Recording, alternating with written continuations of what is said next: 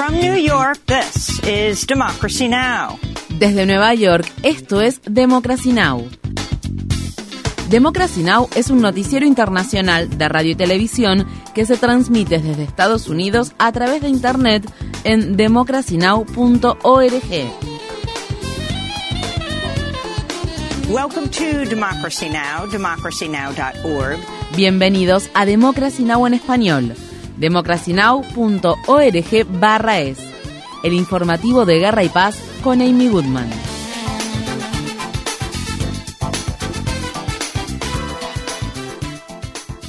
Las autoridades de Gaza afirman que al menos 195 palestinos han muerto desde el martes a causa de los ataques aéreos israelíes contra el campamento de refugiados de Jabalía. Un total de 120 palestinos han sido reportados como desaparecidos y se teme que estén enterrados bajo los escombros tras los tres días de ataques que arrasaron bloques enteros de edificios residenciales en el campamento de refugiados más grande de Gaza. Este jueves Israel bombardeó una escuela en el campamento de refugiados administrado por la Agencia de Naciones Unidas para la Población Refugiada de Palestina. La oficina del Alto Comisionado de las Naciones Unidas para los Derechos Humanos dijo en un comunicado, nos preocupa seriamente que se trate de ataques desproporcionados que puedan constituir crímenes de guerra. Un residente de Jabalilla de nombre Abdel Karim Rayan dijo que los ataques aéreos israelíes mataron a 15 miembros de su familia.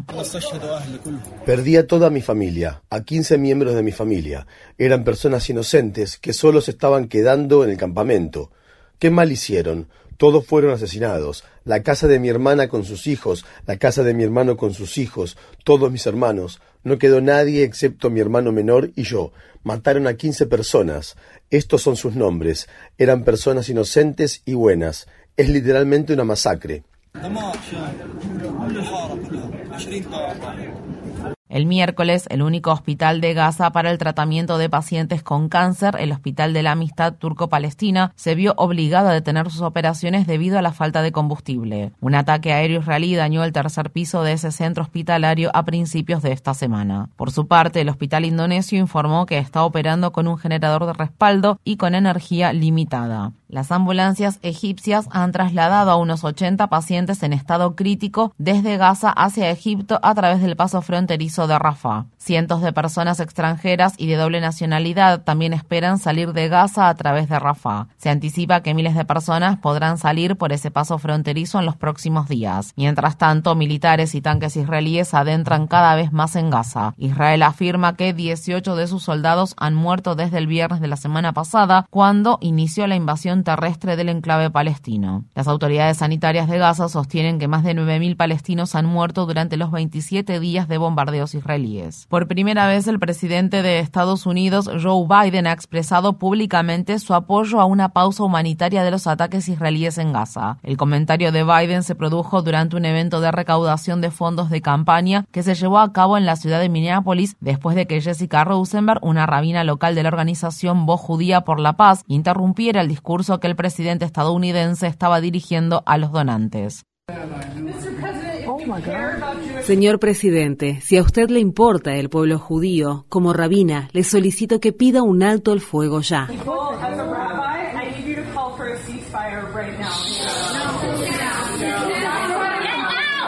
Momentos después, en un intercambio que mantuvo con la rabina, el presidente Biden dijo que apoyaba una pausa en los combates. ¿Una pausa? Sí, una pausa. ¿Qué significa una pausa? Una pausa significa dar tiempo para sacar a los prisioneros. Sí, por favor, haga algo. Biden no se reunió con ningún líder de la comunidad musulmana durante su visita a Minneapolis. En cambio, la delegación del Consejo de Relaciones Islámico-Estadounidenses en el estado de Minnesota llevó a cabo una protesta pacífica en la que exigió un alto el fuego inmediato en Gaza. Esta semana, una encuesta realizada por la organización Arab American Institute mostró que el apoyo a Biden entre los estadounidenses de origen árabe ha disminuido de manera significativa. Del 59% de apoyo que tenía hace tres años, pasó a tener solo el 17% en octubre de este año. En el estado de Rhode Island, en la oficina local del senador demócrata estadounidense Jack Reed, activistas pacifistas realizaron una protesta en la que simularon estar muertos. Los manifestantes instaron a Reed a votar en contra del envío de 14 mil millones de dólares adicionales a Israel. El senador Reid, como importante miembro del Congreso que ocupa una posición clave de poder en cuanto al gasto militar estadounidense, ha desempeñado un papel influyente en el mantenimiento del apoyo de nuestro gobierno a la opresión sistemática que el Estado israelí ha ejercido contra el pueblo palestino durante décadas. Estamos aquí para decir basta y para condenar en términos inequívocos la complicidad del senador Reid en el suministro de miles de millones de dólares en ayuda y armas estadounidenses para el genocidio del pueblo palestino por parte de Israel. Jordania ha retirado a su embajador en Israel. En un comunicado, el Ministerio de Relaciones Exteriores de Jordania condenó la guerra israelí en curso que está matando a personas inocentes en Gaza y causando una catástrofe humanitaria sin precedentes. La decisión de Jordania se produjo antes de la partida del secretario de Estado de Estados Unidos, Anthony Blinken, hacia Medio Oriente este fin de semana. Blinken se reunirá este viernes en Tel Aviv con el primer ministro Benjamín Netanyahu y otras autoridades israelíes antes de dirigirse a Jordania donde el Departamento de Estado estadounidense afirma que Blinken discutirá formas de disminuir las tensiones en la región. Medios libaneses informan que dos pastores de ovejas que habían recibido disparos de militares israelíes fueron encontrados muertos por heridas de bala cerca de la frontera sur del Líbano. La información de las muertes se produjo al tiempo que las Fuerzas Armadas israelíes seguían intercambiando disparos transfronterizos con el grupo armado libanés Hezbollah, que afirmó el jueves haber derribado un dron israelí por segunda vez esta semana. Mientras tanto, el ministro de Relaciones Exteriores de Irán advirtió el miércoles que el ataque de Israel a la franja de Gaza podría desencadenar una guerra de mayor alcance en la región. El ministro iraní habló al respecto durante una visita oficial a la capital turca, Ankara. Si esta guerra no se detiene de inmediato y no se pone fin a los ataques conjuntos de Estados Unidos e Israel contra la población civil, contra mujeres, niños y niñas de Gaza, las consecuencias para quienes están librando esta guerra serán graves. El comandante en jefe de las Fuerzas Armadas de Ucrania admitió que una contraofensiva de cinco meses ha fracasado en gran medida en el intento de recuperar el territorio ucraniano perdido tras la invasión de Rusia. El general Valery Salunsny comparó este estancamiento con batallas que se libraron durante la Primera Guerra Mundial, en las que un gran número de soldados murieron al recuperar pequeñas porciones de territorio en una brutal guerra de trincheras. Los comentarios de Salunsny se produjeron al tiempo que las Fuerzas Armadas ucranianas informaban que proyectaban proyectiles rusos habían impactado en casi 120 localidades durante el último día en uno de los bombardeos más intensos de la guerra. La Oficina de Naciones Unidas para la Coordinación de Asuntos Humanitarios informa que más de 9.900 civiles han muerto desde el inicio de la invasión rusa de Ucrania, lo que representa un promedio de casi 16 civiles muertos por día. Ucrania es actualmente el país más minado del mundo. El gobierno ucraniano estima que un tercio de su territorio está cubierto de minas y artefactos explosivos sin detonar. En el Congreso de Estados Unidos, senadores republicanos han iniciado un esfuerzo para poner fin al bloqueo que su colega republicano del estado de Alabama, Tommy Taberville, ha impuesto durante meses a cientos de designaciones y ascensos militares. Desde julio, el senador Taberville ha bloqueado más de 370 votaciones de confirmación en protesta por la política del Departamento de Defensa de cubrir los costos de viaje de miembros del personal que se ven en la obligación de trasladarse a otros estados del país para realizarse un aborto. El miércoles por la noche los senadores republicanos se levantaron repetidas veces para criticar duramente a Taberville. Estas fueron las palabras expresadas por el senador del estado de Carolina del Sur, Lindsey Graham. No importa si lo cree o no, senador Taberville. Esto está haciendo un gran daño a nuestras Fuerzas Armadas, no lo digo a la ligera. Hace nueve meses que estoy intentando trabajar con usted al respecto. Los legisladores de la Cámara de Representantes de Estados Unidos rechazaron una resolución para expulsar al congresista republicano de Nueva York, George Santos, por su gran cantidad de afirmaciones falsas y su presunta conducta delictiva. Santos, si ese es su verdadero apellido, ha admitido haber mentido acerca de su formación académica, historia laboral y religión. El congresista enfrenta una veintena de cargos federales que incluyen fraude electrónico, lavado de dinero y robo de fondos públicos. Estas fueron las palabras expresadas por el congresista republicano de Nueva York, Anthony Despósito. Nos hemos enterado de innumerables mentiras y engaños del señor Santos y de 23 cargos contra él. Lo mejor para los votantes del tercer distrito congresual de Nueva York y para todos los estadounidenses es que sea expulsado de la Cámara de Representantes.